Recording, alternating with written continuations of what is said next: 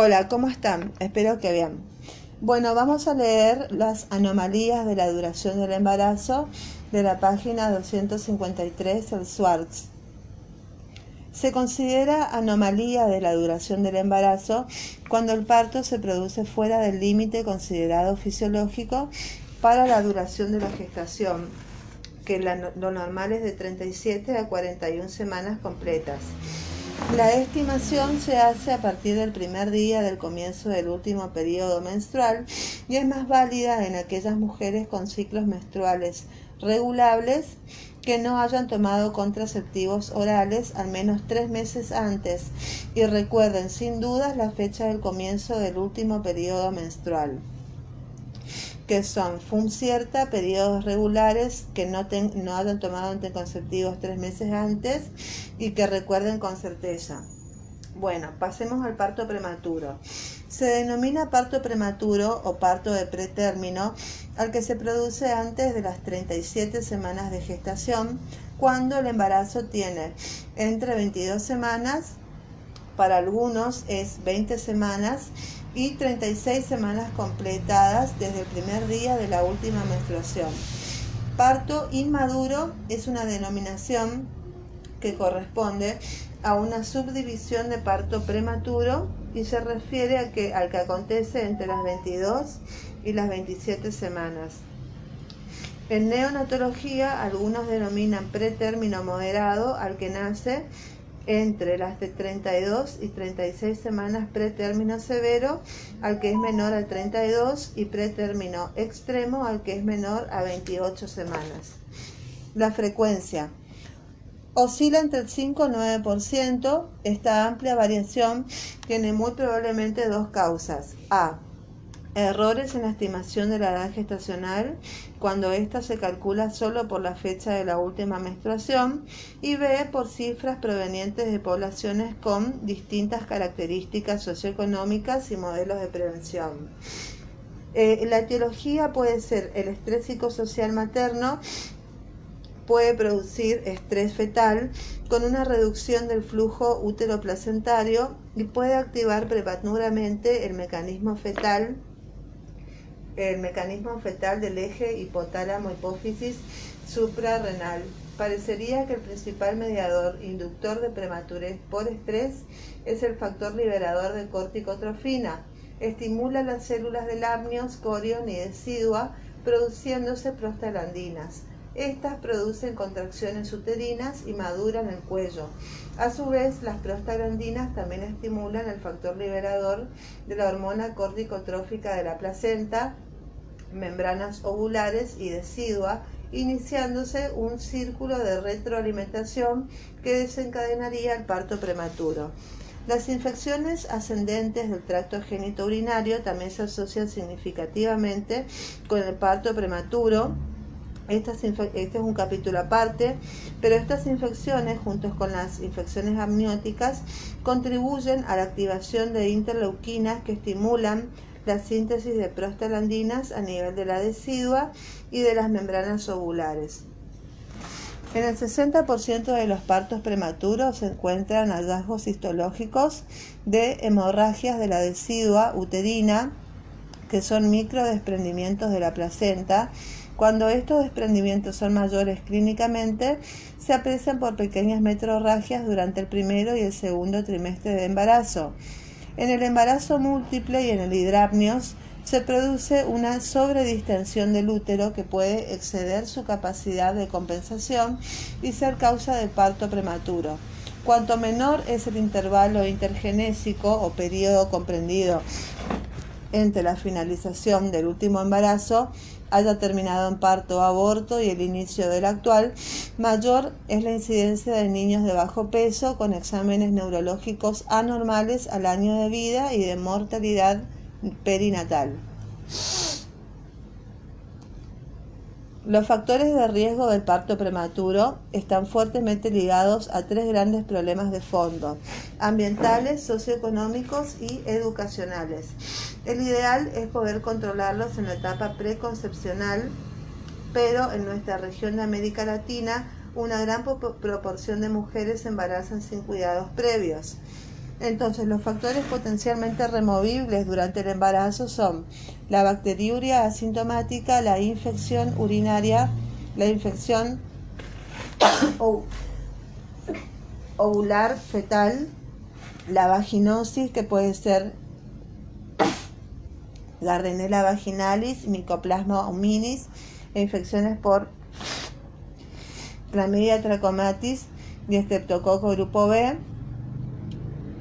insuficiente ganancia de peso materno, trabajo con esfuerzo físico o en posición prolongada de pie, estrés psicosocial, incompetencia cervical y acortamiento del cuello uterino, hidrapnios e inducción del parto o cesárea anticipada. Los factores no removibles pero controlables durante el embarazo son la pobreza y las desventajas sociales, el bajo peso previo materno, la desnutrición materna, edad menor de 17 años o mayor de 35 años, rotura prematura de membranas, embarazo múltiple, malformaciones y miomas uterocervicales, partos de pretérminos previo al embarazo actual, intervalo corto desde el último embarazo, metrorragias del primero y del segundo trimestre y cirugía genitourinaria y abdominal concomitante con el embarazo. Los marcadores biológicos predictores del parto prematuro se han investigado algunos mecanismos eh, patogénicos como marcadores biológicos para la predicción del parto prematuro. Un ejemplo es la medida de la concentración en el suero materno del factor liberador de la corticotrofina Normalmente aumenta durante la segunda mitad del embarazo y hace su pico en el parto. En resumen, hay dudas sobre la utilidad de los marcadores biológicos estudiados y hasta el momento no han demostrado la utilidad práctica que señalan algunos trabajos por su baja sensibilidad y bajo valor predictivo positivo y no deben utilizarse en la rutina como métodos de tamizaje. La prevención en la mayoría de los casos, el desencadenamiento del parto prematuro es multicausal, por eso son eh, de la mayor importancia en la etapa preconcepcional y del embarazo las actividades dirigidas a la promoción de la salud sexual, reproductiva y perinatal y de prevención de enfermedades aplicadas con un enfoque integral. Además de los cuidados brindados, se requiere de una captación precoz de la embarazada para que la revisión de los listados de factores de riesgo tempranos en el embarazo permita, en estos casos de existir alguno, el control o remoción de aquellos posibles. Algunos son removibles y otros se pueden controlar. Cuando la organización de la atención perinatal es es deficiente, es mayor el porcentaje de mujeres con un control prenatal insuficiente, es mayor la asociación de patologías en el embarazo avanzado y generalmente resulta tardío el ingreso de los partos prematuros a los centros de salud. Se recomienda guiarse por los listados de, las variables arriba mencionados y a continuación se analizan intervenciones preventivas, algunas ya valoradas como beneficiosas, como el apoyo social que tiende a contener a las mujeres eh, pertenecientes a grupos socialmente desprotegidos por medio de un apoyo adicional. Para ello se han evaluado intervenciones tendientes a reducir el estrés psicosocial y brindar información para aumentar los conocimientos en prevención de riesgos y salud reproductiva. Eh, la progesterona no, no hay estudios suficientes como para decir que la progesterona es, sirve para evitar los partos prematuros. Tercero, los betamiméticos preventivos por vía oral como la isoxuprina y los ensayos clínicos controlados dicen que no tiene efecto beneficioso. Y el cerclaje cervical que se aplica durante el embarazo cuando se diagnostica una incompetencia ísmico-cervical que sugiere que su aplicación es muy limitada.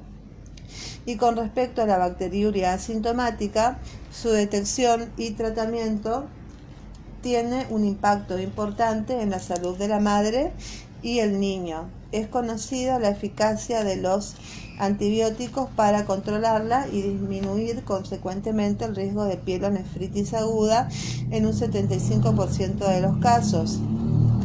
El tratamiento antibiótico de la bacteriuria asintomática también se asocia con una reducción del 40% de los nacimientos de pretérmino y bajo peso al nacer. Se trata con amoxicilina o amoxicilina clavulánico. Bueno, eh, se recomienda hacer el tamizaje a todas las mujeres embarazadas en su primera visita sin importar la edad de gestación y al término del tratamiento se hace otro cultivo de orina para confirmar la curación. En sexto lugar está la vaginosis bacteriana.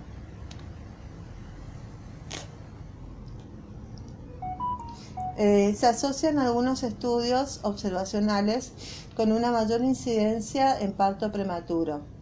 También están en séptimo lugar la causa de antibióticos. En gestaciones eh, con riesgo no se ha demostrado su eficacia, por lo que su uso preventivo no está justificado. Solamente son efectivos en la rotura prematura de membrana los antibióticos. En este caso, previo a la semana 37, la administración de eritromicina eh, beneficiosa para reducir coriamnionitis y mejorar variables de morbilidad neonatal pero sin bajar la mortalidad perinatal.